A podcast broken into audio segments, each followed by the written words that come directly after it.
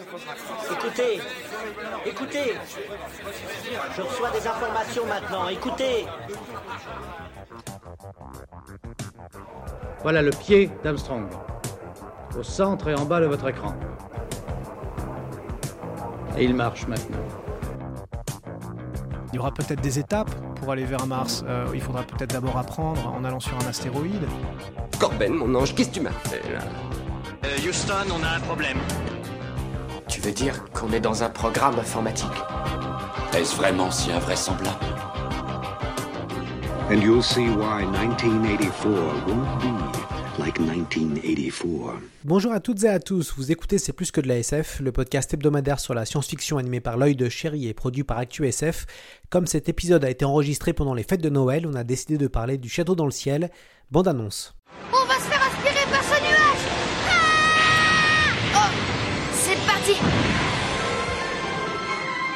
Tu as peur? Au-dessus des nuages. C'est une île qui flotte dans le ciel. Oui, avant on pensait que c'était qu'une légende, mais mon père, lui, il l'a vu. Au-delà de la légende. Ma pierre brille C'est comme si tout le monde sauf moi savait que cette pierre avait un pouvoir magique.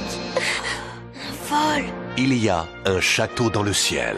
Et derrière ce nuage flotte un monde oublié que j'ai toujours rêvé de découvrir. Là, regarde La Pluta existe donc réellement Réalisé par Hayao Miyazaki en 1986, Le Château dans le ciel est un film d'aventure. Deux enfants accompagnés de pirates et poursuivis par l'armée vont tenter de retrouver une cité nuageuse mythique. Produit par les studios Ghibli, il est actuellement visible sur Netflix. Pour parler de ce classique de l'animation japonaise, nous avons invité une personne qui est déjà venue sur le podcast, Pierre-William Frégonèse. Bonjour à vous. Bonjour. Alors, depuis la dernière fois que vous êtes venu, vous étiez euh, passé pour nous parler euh, d'Evangélion, un podcast très populaire.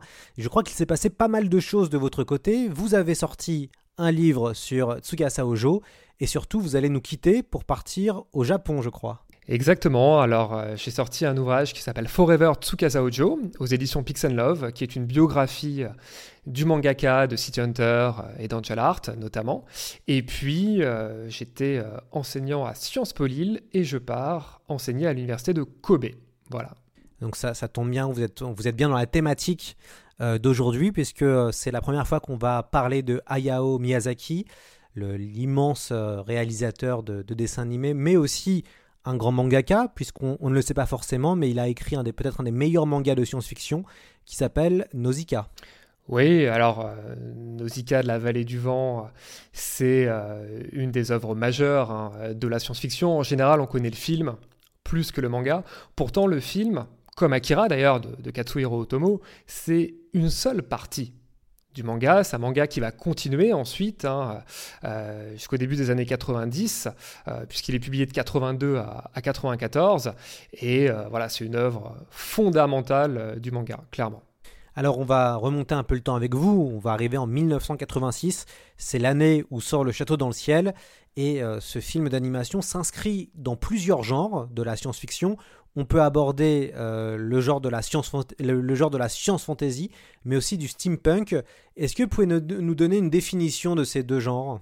Alors là, c'est vraiment la double question piège, hein, puisque c'est des, des genres qui sont en général assez mal définis. La science fantasy, c'est un genre hybride. Alors, comme son nom l'indique, c'est un genre qui reprend des éléments de science-fiction et des éléments de fantasy. C'est-à-dire que d'un côté, on a un monde qui est scientifiquement plausible, avec des mécanismes qui sont logiques, mais d'un autre côté, on a quand même la présence de la magie et du sacré.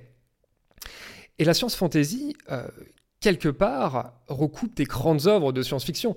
Parce que si on prend les trois grandes œuvres anglo-saxonnes, alors cette fois-ci hein, dans le domaine euh, audiovisuel, de science-fiction, Star Trek, Star Wars et Doctor Who, eh bien, c'est trois œuvres qui sont presque plus de la science-fantasy que de la science-fiction. Si on prend Star Trek, on a carrément l'espèce des Q qui est euh, omnisciente, euh, omnipotente, qui vraiment euh, relève quand même de la fantasy. Si on prend Star Wars, on a le culte Jedi avec la Force, qui à l'origine est plutôt euh, le sacré, et puis dans la cataclysmique dernière trilogie, qui est vraiment de la magie, hein, puisqu'on soigne avec. Donc là, on a vraiment de la science fantasy. Et puis Doctor Who, qui était une série scientifique à la base anglo-saxonne, vraiment euh, pour apprendre aux enfants la science. Eh bien, ça a évolué quand même vers de la science fantasy avec euh, le docteur qui a ce qu'on appelle un sonic screwdriver, c'est-à-dire un tournevis supersonique qui n'est rien d'autre qu'une baguette magique. Donc la science fantasy recoupe vraiment la science-fiction. Et des fois, c'est difficile de les distinguer parce que les grandes œuvres s'en font l'écho. Et à côté, le steampunk. Alors c'est un peu la même chose. Le steampunk, c'est une catégorie un peu fourre-tout.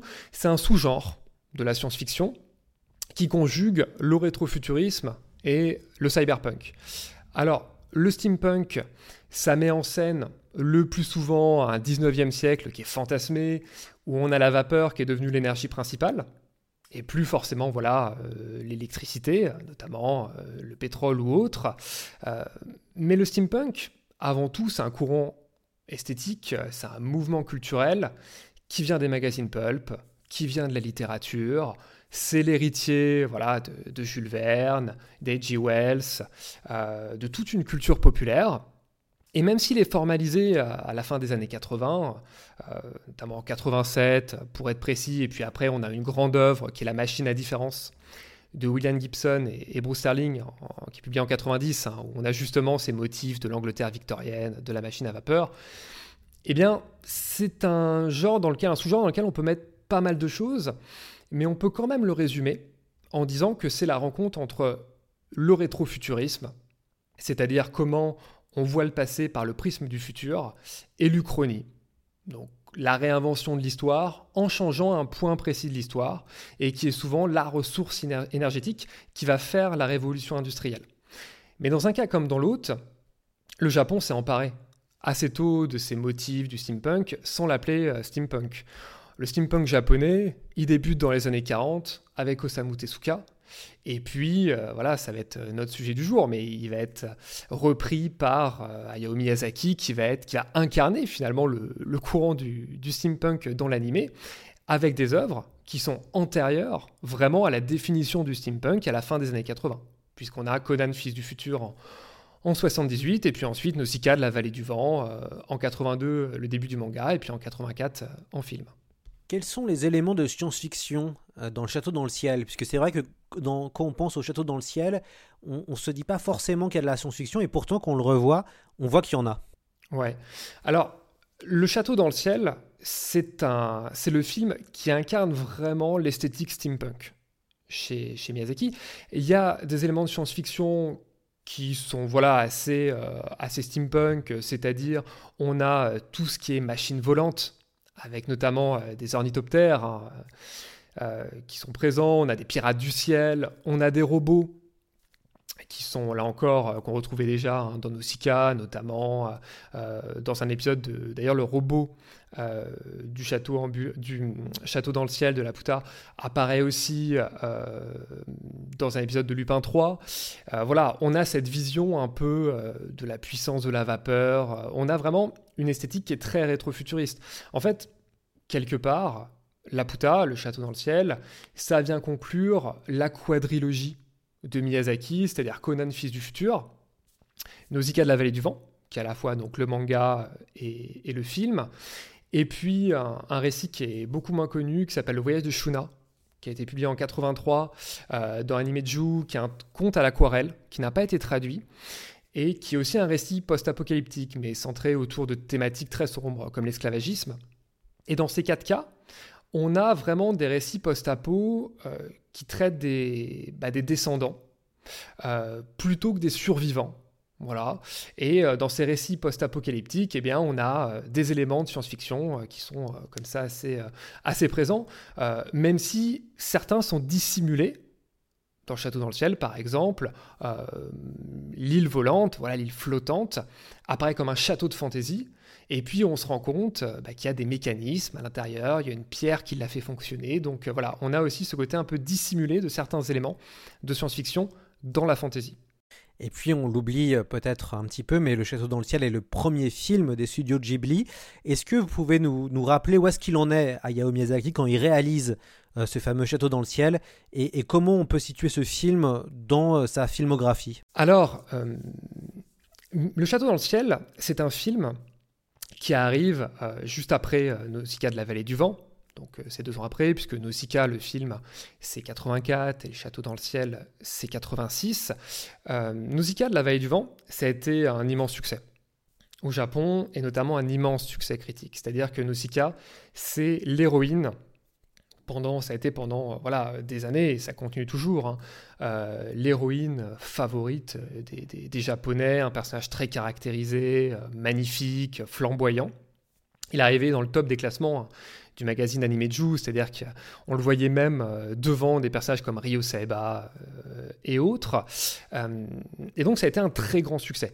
Ça a été réalisé par le studio qui s'appelle Topcraft, et grâce à ce grand succès, eh bien on a trois personnes. On a Miyazaki, évidemment, Takahata, et euh, Toshio Suzuki, qu'on oublie parfois, mais qui, est le, qui a été le grand producteur et l'éditeur du magazine Animeju, qui vont décider de créer ce studio, qui va être le studio Ghibli, pour justement euh, voilà, avoir une indépendance et puis euh, mettre en animation, en animation leurs idées profondes, en fait, pour, euh, pour faire des films qui leur correspondent beaucoup plus.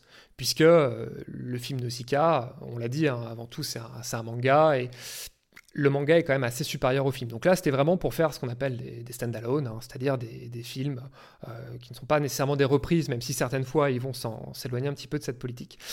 Et ce qui se passe, c'est que en 85, pendant qu'ils sont en train de réfléchir à la création du studio, on a Hayao Miyazaki qui va faire un voyage au Pays de Galles. Donc il va partir au Pays de Galles, hein, on est en printemps 1985, et c'est un voyage qui va énormément le marquer, il va rester plusieurs mois là-bas. Il faut bien comprendre qu'en printemps 1985, on est à la sortie de la grande grève des mineurs. C'est une grève qui dure de mars 84 à mars 85, et c'est donc voilà les, mineurs du Royaume-Uni et notamment du Pays de Galles euh, bah, qui veulent, euh, qui ont des revendications, qui veulent des améliorations de, leurs conditions de vie et qui protestent contre la, politique de Margaret Thatcher. Alors évidemment, euh, ça ne va pas bien se terminer pour eux. leurs revendications, voilà, ils ne vont pas pouvoir les mener jusqu'au bout. Et Miyazaki va arriver dans ce pays de Galles euh, en voyant justement bah, des, des familles qui ont été démolies par ces grèves-là, mais en même temps des petits villages qui vont rester soudés avec vraiment une bonté de la part des gens. Ça peut, ça peut être un peu cliché de dire ça, mais euh, des amitiés, euh, quelque part, un, soutien populaire. Et ça va beaucoup le marquer. Ça va énormément le marquer et ça va donner la base vraiment du château dans le ciel. La base du château dans le ciel, on voit avec le personnage principal, hein, on reparlera sûrement, qui est Pazou, qui est, qui est un jeune mineur, euh, dans un environnement qui est voilà, comme un village un peu euh, fantasmé du Pays de Galles, avec ses grands paysages. Euh, ça va beaucoup le marquer, cette, cette problématique-là. Certains vont dire que ça va être une métaphore des conditions de travail des animateurs dans l'animation japonaise de l'époque. Alors là, c'est peut-être aller, aller un peu loin. Mais lui, donc voilà, va se, quelque part, va s'inspirer pendant son voyage pour réaliser le château dans le ciel. Et en parallèle, il va y avoir Takahata et Suzuki qui vont avancer sur le projet studio, qui vont lancer le studio. Alors, Studio Ghibli euh, est inspiré euh, voilà, de, Ghibli, qui est, euh, qui est un vent un vent en italien, un vent d'Afrique, mais qui est aussi un modèle d'avion. Mais on va dire effectivement Ghibli. Hein au Japon euh, plutôt, que, plutôt Ghibli. Ça, c'est un peu la, la grande problématique, comme la dernière fois avec Evangelion et Evangelion. Et donc, ils vont fonder ce studio-là, et ça va être leur premier film, Le Château dans le ciel. Et c'est un film très particulier, parce qu'il est coincé entre Nausicaa et euh, Totoro, voilà, qui va sortir euh, quelques temps après, deux ans, si je ne dis pas de bêtises, après Le Château dans le ciel. Et c'est un film qui va pas avoir le succès espéré il va pas avoir le succès espéré euh, pour différentes raisons, hein. on pourra revenir dessus. Mais après, avec des sorties VHS, avec des sorties DVD, il va être réévalué et il va vraiment être vu comme le grand film steampunk de, euh, Miyazaki. Même si, encore une fois, euh, typiquement, on a Le Château ambulant, plus tard, hein, bien plus tard, dans les années 2000, qui est un film aussi très steampunk. Et puis, on a des films euh, voilà, qui, vont un peu se rapprocher du steampunk euh, et de la science-fantasy avec Les Contes de Terre-Mère, hein, de Goro Miyazaki notamment. Donc, c'est un film un peu à part qui est coincé entre deux monstres, mais qui a quand même une, identité propre, même s'il ne fonctionne pas comme Miyazaki et Takahata l'avaient espéré.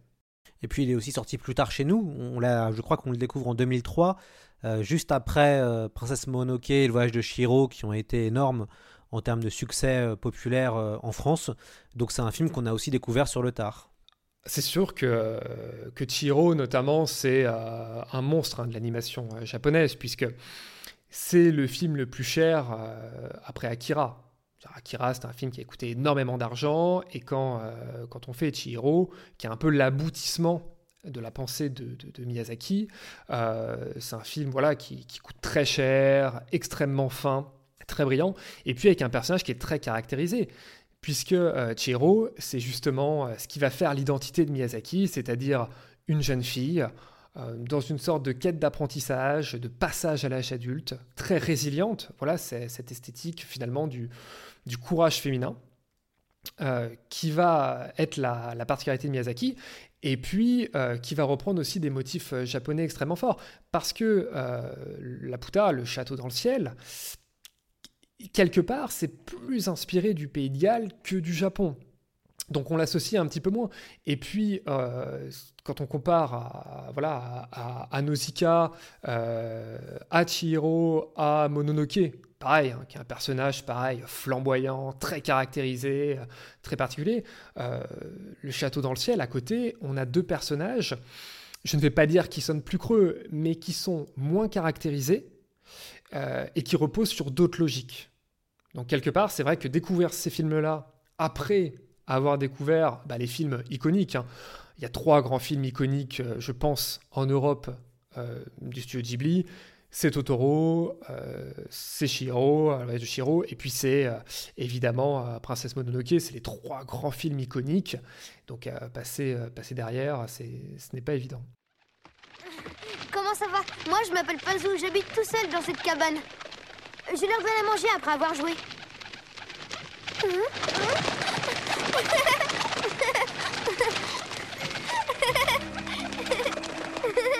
Oh, je préfère ça. Apparemment, tu es bien un être humain.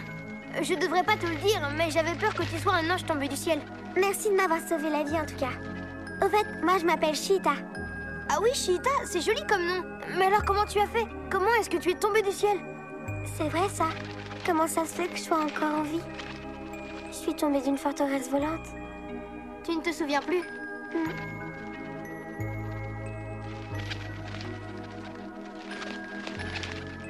Et qu'est-ce que c'est que ça? Je peux voir? Mon cristal? Mhm. euh, vous avez justement un peu abordé les, deux héros, donc Shita et, Pazu. Ce serait quoi votre analyse euh, de ces deux figures? En quoi est-ce qu'ils correspondent au modèle Miyazaki? Moi, j'ai l'impression de revoir un peu des personnages de Conan, le fils du futur. Euh, vous, vous en pensez quoi?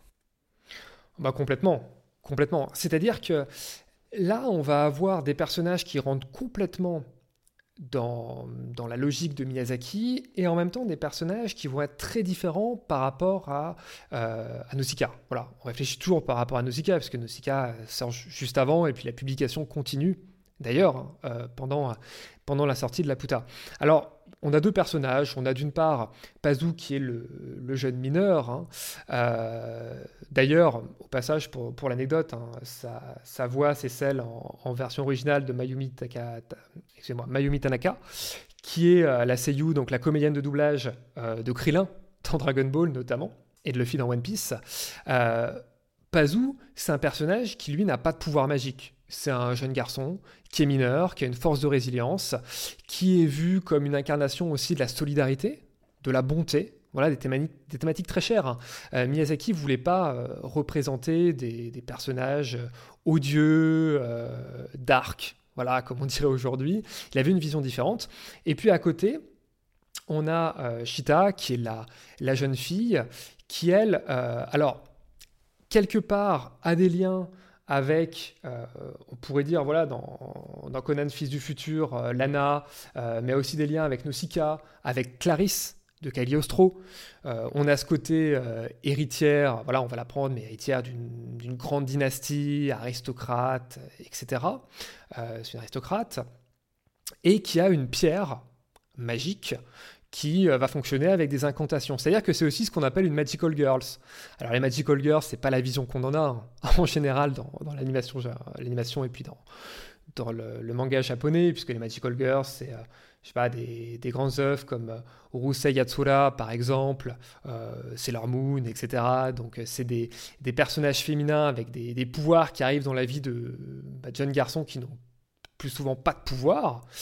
Mais la grande différence, c'est que elle va être désexualisée. Elle est vraiment désexualisée. On a vraiment une relation d'amitié entre deux enfants, c'est quelque chose que voulait Miyazaki. Alors, on peut imaginer que ça va se transformer en amour, etc. Mais on a vraiment cette relation d'amitié et cette désexualisation des corps, qui est très forte. L'œuvre, elle s'adressait, et comme souvent chez Miyazaki, aux collégiens, puis ça voulait être une œuvre familiale, c'est-à-dire qu'il ne s'adressait pas, euh, pour faire cliché, hein, aux otaku de 20, 30 ans, il voulait pas du tout sexualiser les personnages. Et la deuxième chose, le deuxième point qui est très important, c'est ce côté orphelin.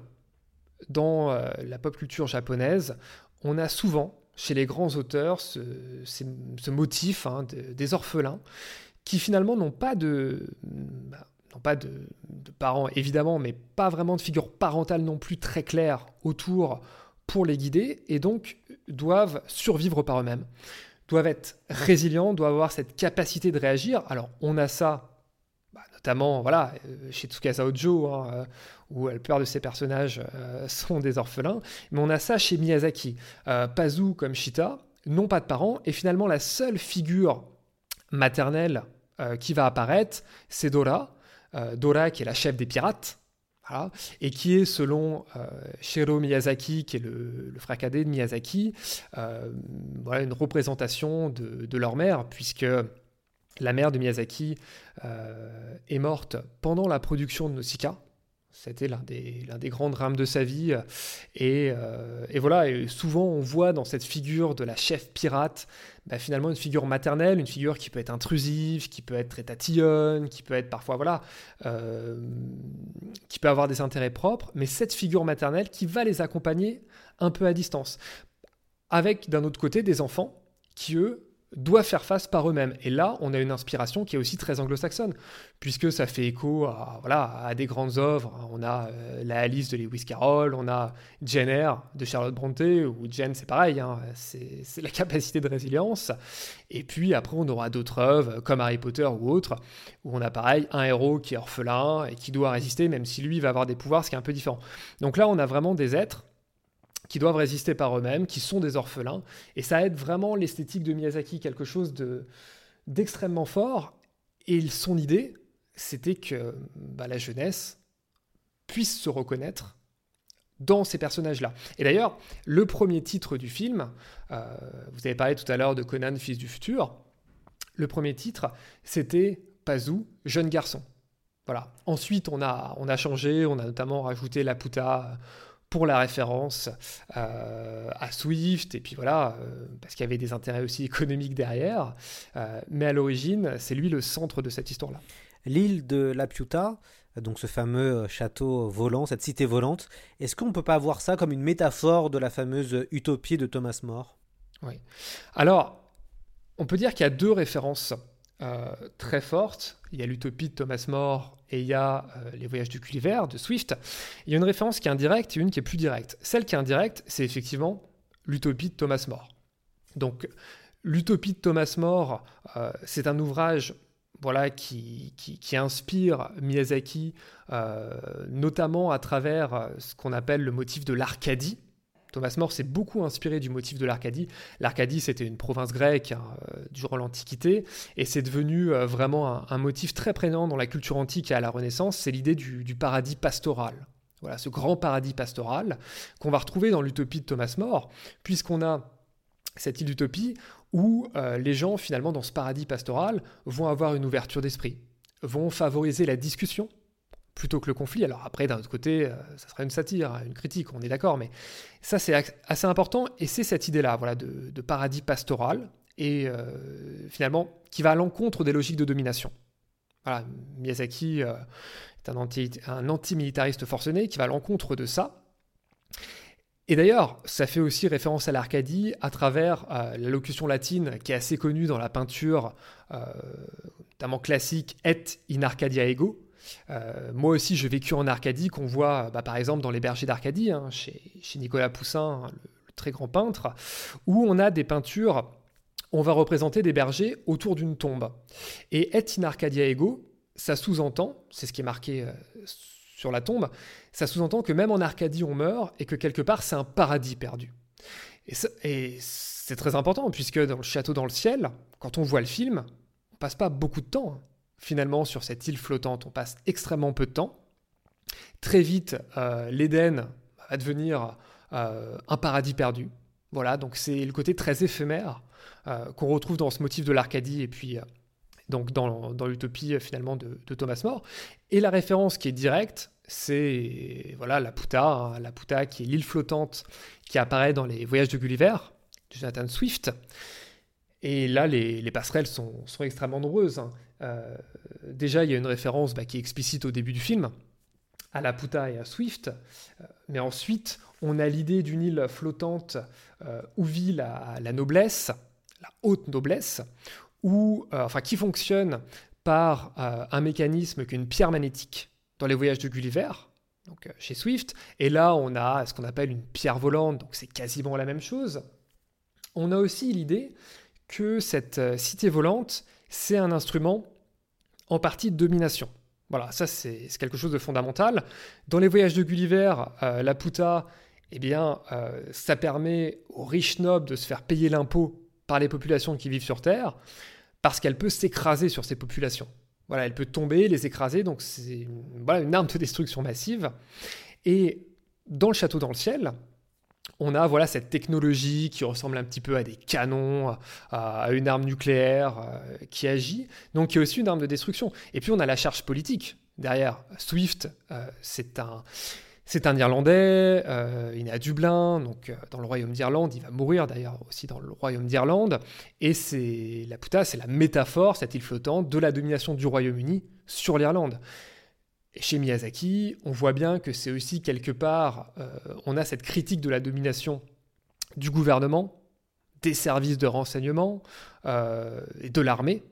Voilà, dans cette logique de, dans cette logique de domination, parce que c'est toujours, euh, on en parlait, un, antimilitariste. Et il y a aussi une, quelque chose qui est un peu moins connu et qui est assez intéressant.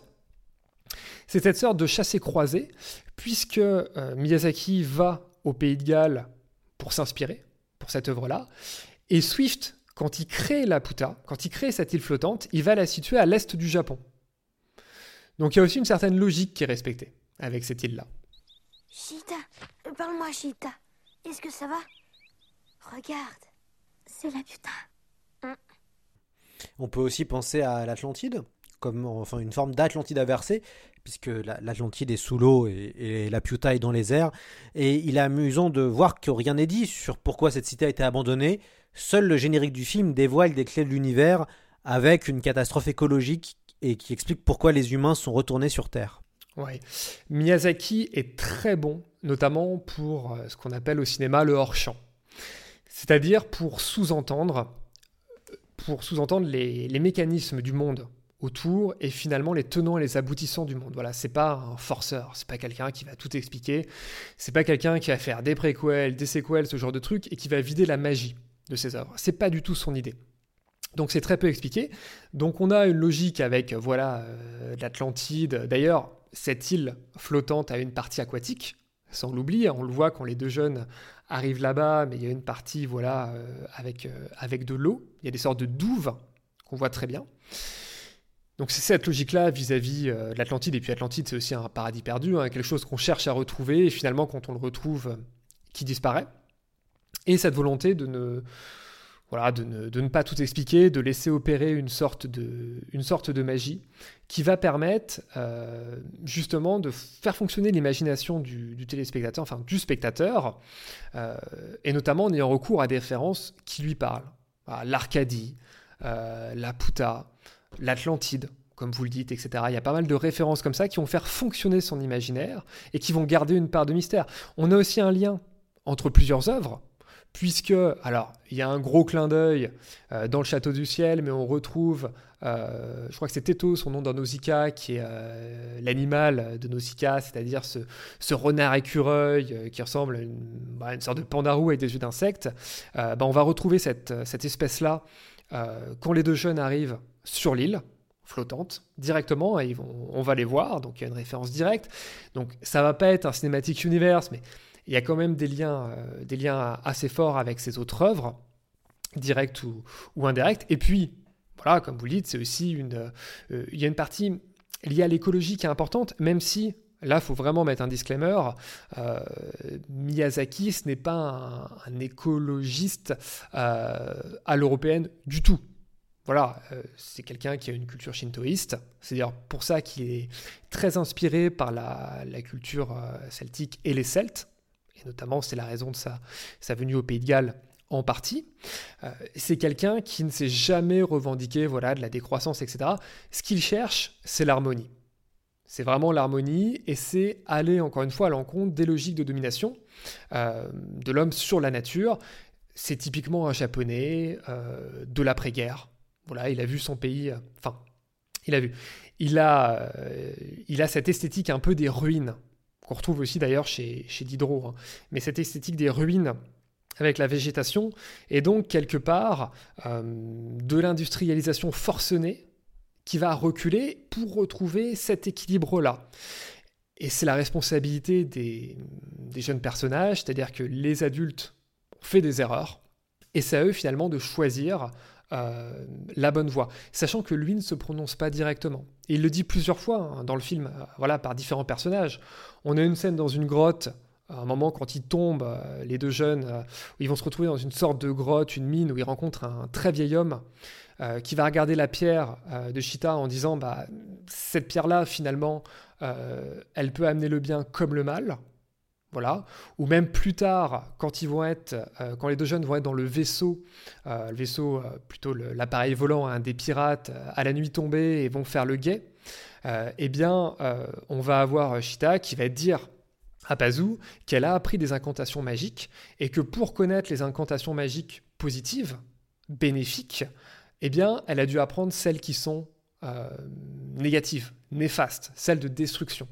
Donc on a toujours cette idée euh, de voir les deux versants et qu'il va falloir trouver un équilibre entre les deux.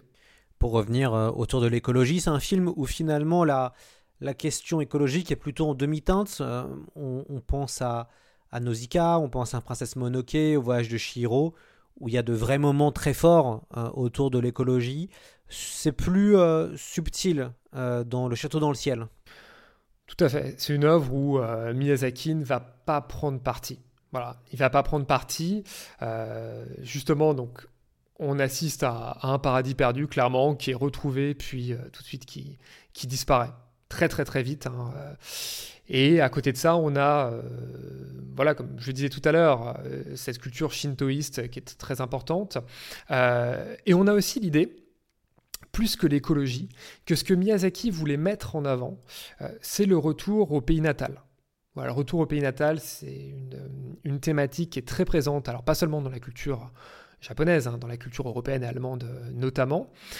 Et ce retour au pays natal, euh, c'est celui à la fois de, de Pazu dont le père a vu cette île, cette île volante, voilà, et le retour de Shita, qui est en fait son, bah, son, lieu, euh, son lieu de provenance. Voilà. Et quelque part, c'est pour ça que ce film-là a des liens aussi avec, avec Totoro, assez forts.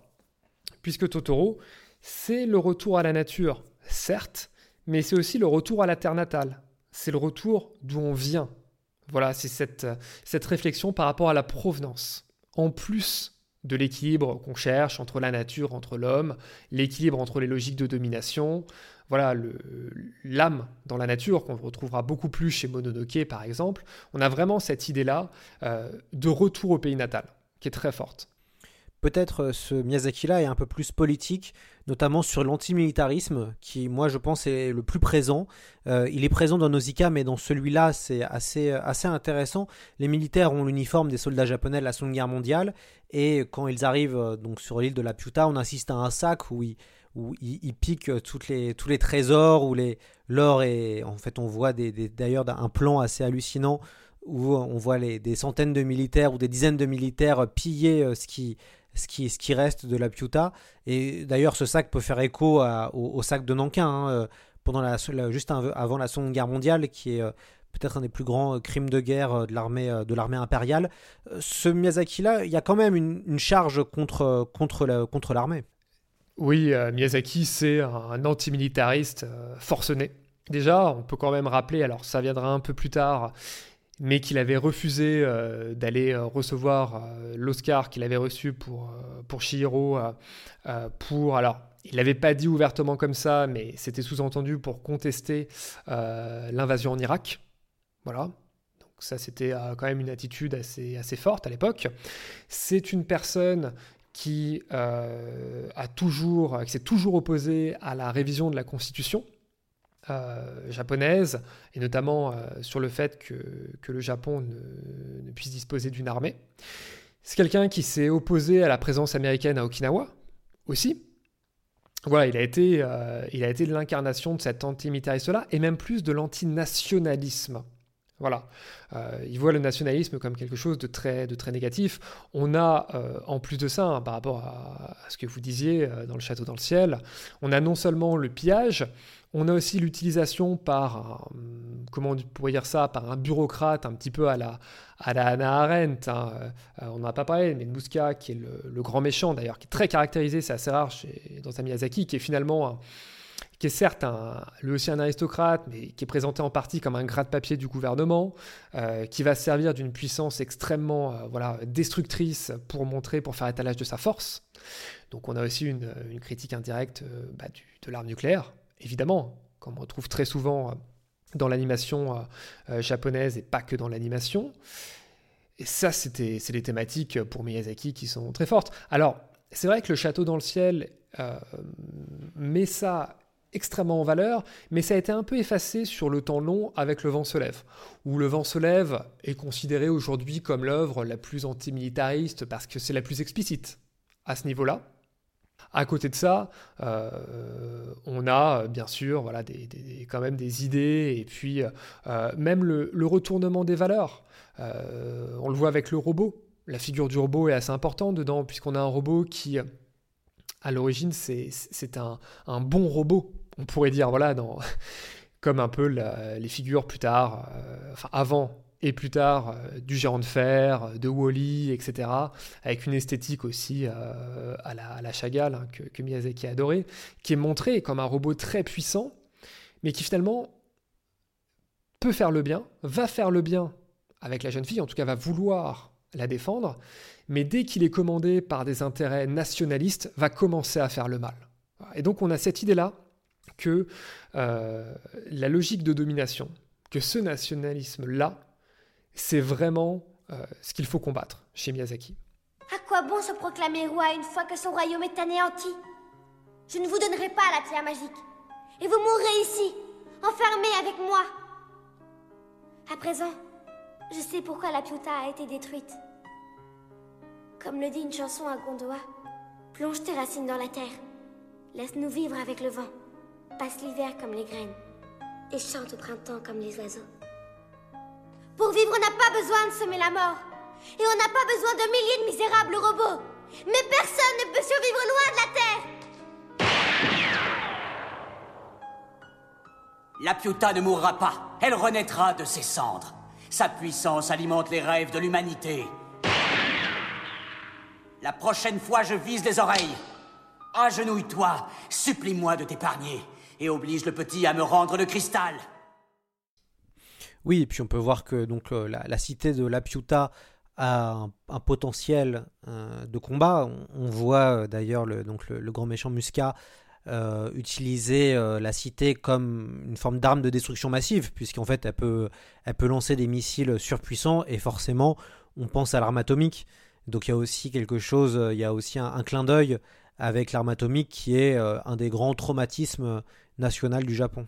C'est l'un des, des grands traumatismes hein, qu'on retrouvera partout, hein, chez, que ce soit chez Katsuhiro Tomo, chez Hideaki Anno, etc. Voilà, dans des grandes œuvres comme euh, Evangelion, Akira. Ça, on va, on va beaucoup le retrouver. Et c'est pour ça que cette œuvre-là, c'est un peu un condensé on pourrait dire, de l'opposition artistique contre le pouvoir, alors oppressif, le mot, le mot est peut-être fort, mais du gouvernement japonais de ces années-là. Euh, et puis, il y a l'idée que c'est souvent cette génération-là qui s'oppose. Hein. Alors là, on, déborde un peu, mais euh, typiquement, les soutiens, contrairement à ce qu'on peut penser, la droite dure japonaise, même actuelle, euh, a de vrais soutiens parmi la jeunesse. Donc c'est aussi quelque part la mission que ces, ces, animateurs historiques euh, c'est de lutter, de continuer à lutter, de continuer à prévenir les générations sur les ravages que peut, bah, que peut avoir le nationalisme, l'arme nucléaire, la guerre. Voilà, donc des, ce qui peut paraître comme des grandes idées un peu, un peu bateau, mais qui sont extrêmement, extrêmement fortes au Japon. Hein. Le nucléaire, euh, typiquement la catastrophe de Fukushima, a euh, réouvert ces plaies-là voilà, qui, qui, sont des plaies qui sont toujours béantes aujourd'hui. Vous avez évoqué les, les robots, alors euh, c'est aussi c'est une autre thématique miyazakienne. On la retrouve dans Nausicaa. Hein, euh, la, question des robots est très, est très intéressante. Euh, c'est quoi son rapport finalement à la technologie et à la robotique, Miyazaki? Alors Miyazaki, c'est curieux parce que c'est quelqu'un qui aujourd'hui est vu vraiment, j'allais dire comme un animateur pastoral, voilà, c'est la nature, mais c'est aussi une personne qui aime beaucoup hein, ce motif des robots, puisqu'il avait notamment fait un épisode de, Lupin 3, l'une des grandes séries historiques euh, japonaises, où on voit quasiment le même robot. Donc euh, c'est quelque chose qu'il a suivi. On voit ce robot-là évidemment aussi euh, bah, dans Nausicaa. Hein, et le robot est toujours associé à la fois à la bonté, mais aussi à un pouvoir destructeur. C'est très ambivalent et la figure du robot, c'est quelque chose qui l'anime. C'est pas quelqu'un qui est vraiment porté sur que ce soit sur les, cyborgs ou les androïdes. Voilà, il va pas faire du, il va pas faire du Ghost in the Shell du tout.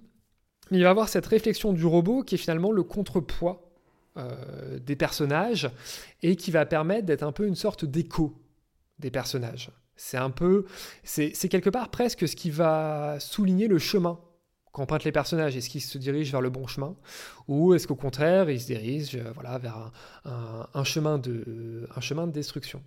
Et d'ailleurs, on peut aller plus loin en disant que ces robots-là, et plus généralement euh, l'île flottante, hein, la Puta, on va retrouver vraiment cette, euh, cette esthétique-là dans d'autres œuvres extrêmement, voilà, qui a été extrêmement forte. Hein. Euh, l'esthétique steampunk avec euh, du robot, mais alors plus des automates. On va par exemple le retrouver dans Dishonored, euh, dans le jeu vidéo. on va retrouver ces robots-là de la même manière entre le robot et l'automate, mais dans Bioshock Infinite, avec aussi une île volante, aussi steampunk.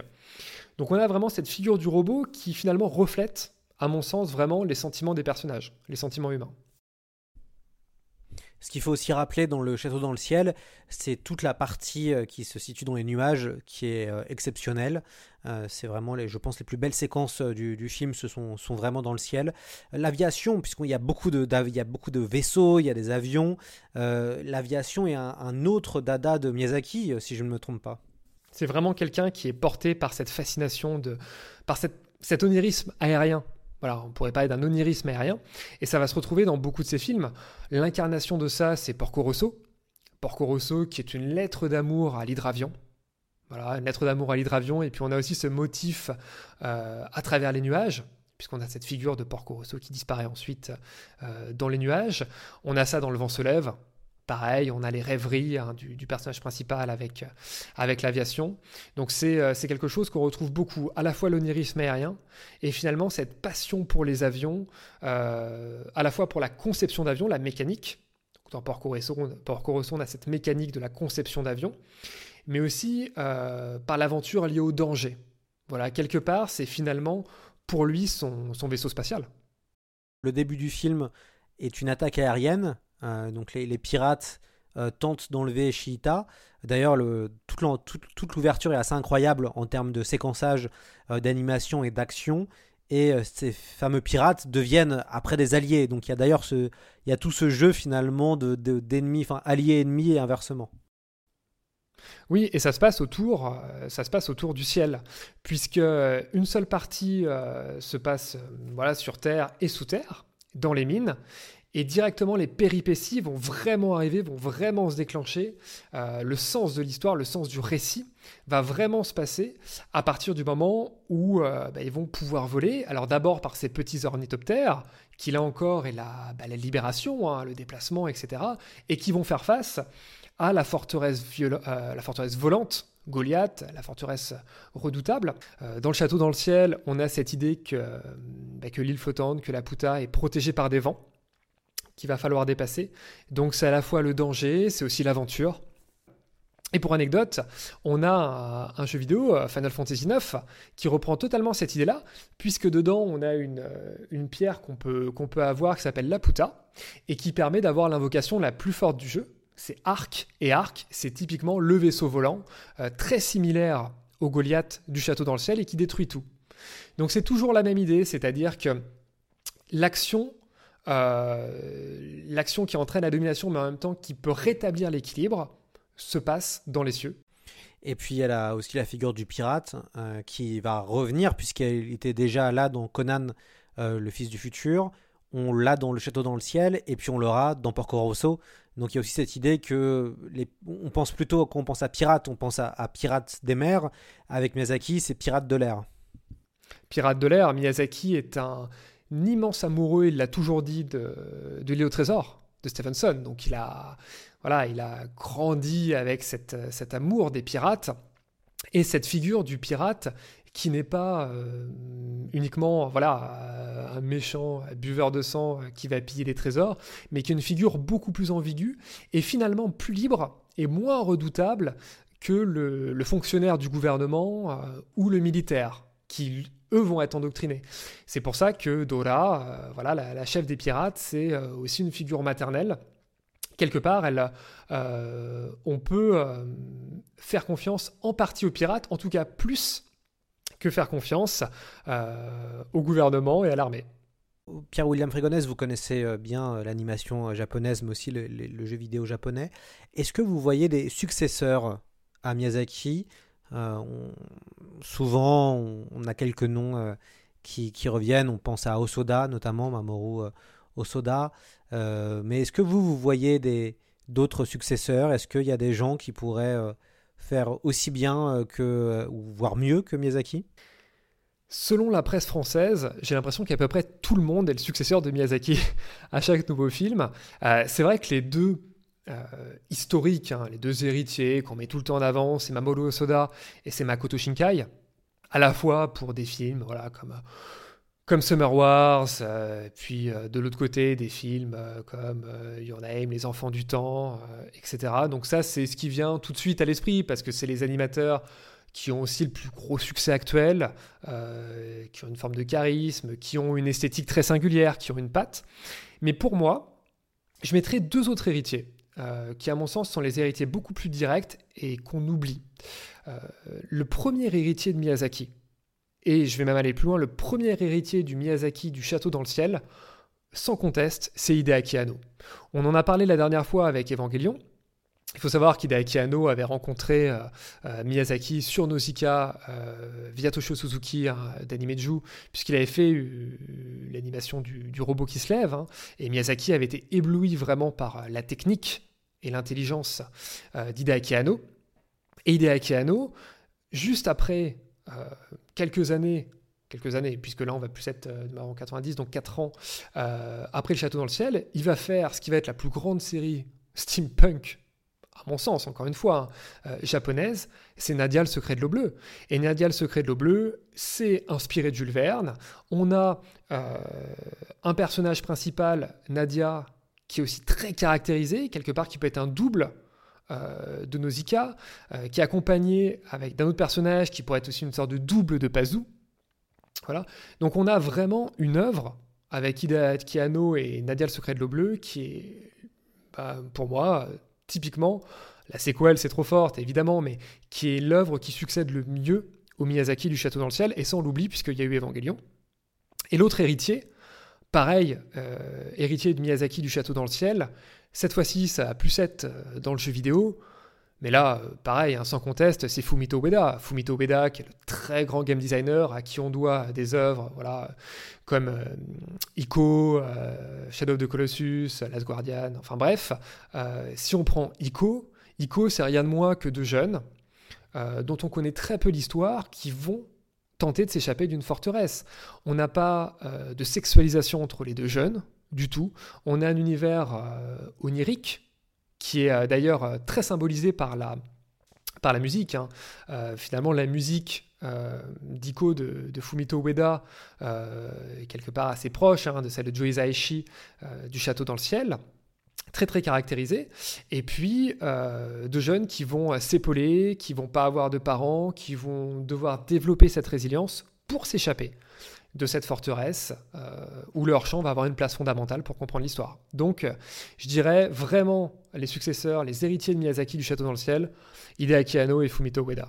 Et vous pensez pas à Goro Miyazaki, qui est le, finalement le fils de Miyazaki, qui pourrait être le successeur naturel?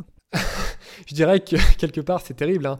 mais euh, Hayao Miyazaki ne considère pas lui-même son fils comme son successeur. Euh, il faut voir, si les auditeurs et les auditrices ont l'occasion de voir les, les reportages qu'avait fait la NHK euh, à l'époque sur euh, Miyazaki au moment où il, euh, où il fait Pogno sur la falaise, où il développe Pogno sur la falaise, on voit une séquence où il se rend voir les contes de terre-mère de Goro Miyazaki et il avait été voilà, extrêmement déçu, il était parti en pleine séance, ça avait fait un, un scandale monstre, alors que Goro Miyazaki, s'inspire directement de son père, puisque dans les contes de Terre-Mère, on a une référence au générique euh, à le fameux conte à l'aquarelle hein, dont je parlais euh, au commencement, au voyage de Shuna. C'est-à-dire que le voyage de Shuna de 83 de Miyazaki inspire directement les contes de Terre-Mère, même si évidemment c'est une adaptation de, roman. Euh, mais voilà, donc Goro Miyazaki, pour moi, c'est pas forcément son, successeur. Et d'ailleurs, on voit bien dans toute l'œuvre de Miyazaki que ce n'est pas une œuvre qui se base sur une logique euh, d'héritier de sang, plus une logique d'héritier euh, spirituel ou de cœur. Ce n'est pas, euh, il va pas vanter le, népotisme et puis les fils d'eux quelque part pour prendre la relève. C'est quasiment jamais ça. On a toujours cette logique finalement d'avoir ces, liens spirituels, ces liens du cœur avec, bah, au départ, des inconnus. Et c'est pareil pour son héritage. On va quand même se quitter en musique, forcément, avec un Miyazaki. Il y a toujours euh, une bande-son sublime. Est-ce que vous pouvez nous parler un peu de, cette bande-son de Joe Hisaishi? Euh, Joe Hisaishi, c'est le compositeur d'Ayao de, Miyazaki et aussi le compositeur de Takeshi Kitano, puisque c'est lui qui a. Euh, qui a aussi composé les, meilleurs, les meilleurs films de Kitano. Et d'ailleurs, c'est assez amusant puisqu'on retrouve des sonorités réel entre euh, ce Château dans le ciel et euh, d'autres films de, de, Kitano. Je pense à, Kids Returns entre autres, et puis à d'autres films. Alors, c'est sûr que Joe Hisaishi, c'est vraiment l'équivalent d'Ennio Morricone, de John Williams, voilà, des très très très grands compositeurs. c'est quelqu'un, Joe Hisaishi, on l'oublie peut-être, mais qui, qui vient euh, d'une musique euh, très épurée, euh, qui vient d'une musique électronique. D'ailleurs, Joe Hisaishi, hein, c'est pas, son, pas son vrai nom, c'est un, pseudo, c'est une référence à, à Quincy Jones, puisque Quincy et Hisaishi en japonais peuvent s'écrire avec le même kanji et Joe est l'équivalent de Jones, donc c'est quelqu'un qui est marqué par la musique américaine, qui va faire euh, évidemment, euh, donc comme vous l'avez dit, les scores de, des très grands films de Kitano et notamment d'Anabi, qui est pour moi le, grand chef-d'œuvre, l'un des très grands chefs-d'œuvre du cinéma japonais, d'ailleurs du cinéma euh, tout court. Joe Hisaishi va rencontrer Miyazaki sur Nausicaa. C'est la Tokuma qui va présenter Hisaishi à, Miyazaki. Les deux vont, vont sympathiser devenir euh, très amis et vont ensuite collaborer ensemble. Et pour le château dans le ciel, on a euh, qui arrive après que l'animation ait été faite. C'est-à-dire que la musique n'est pas composée avant ou pendant, mais après que le visuel ait été fait.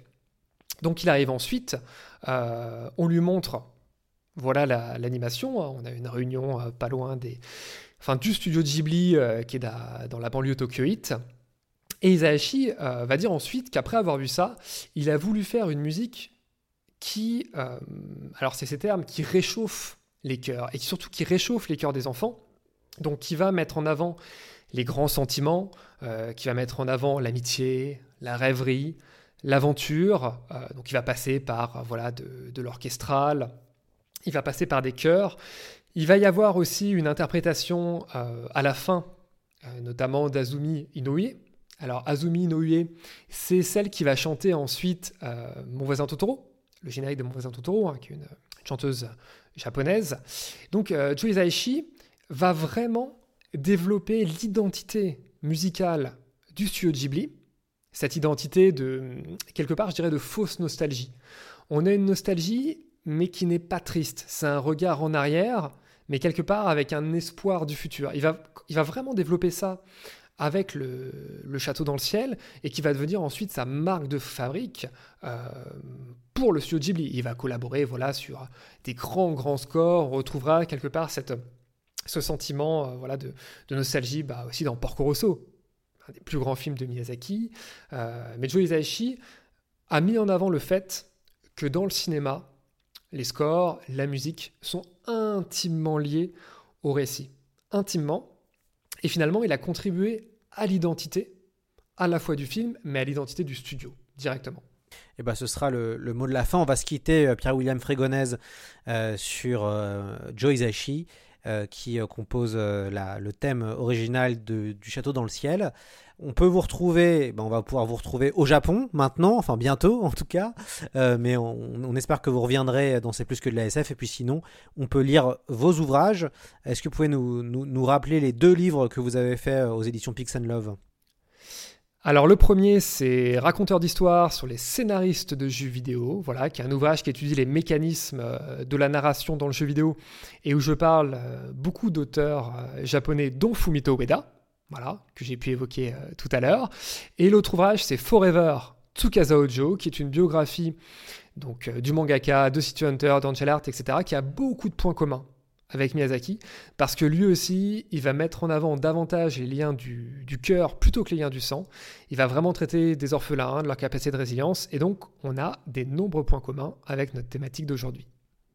Et puis on peut aussi vous retrouver dans le MOOC Dune, puisque c'est vous qui avez euh, signé les deux euh, grosses enquêtes euh, autour des jeux vidéo de Cryo et de Westwood Studio.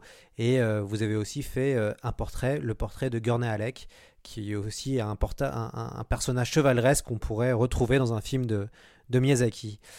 c'est la fin de C'est plus que de la SF, et puis on vous souhaite de belles fêtes de Noël, et à très vite.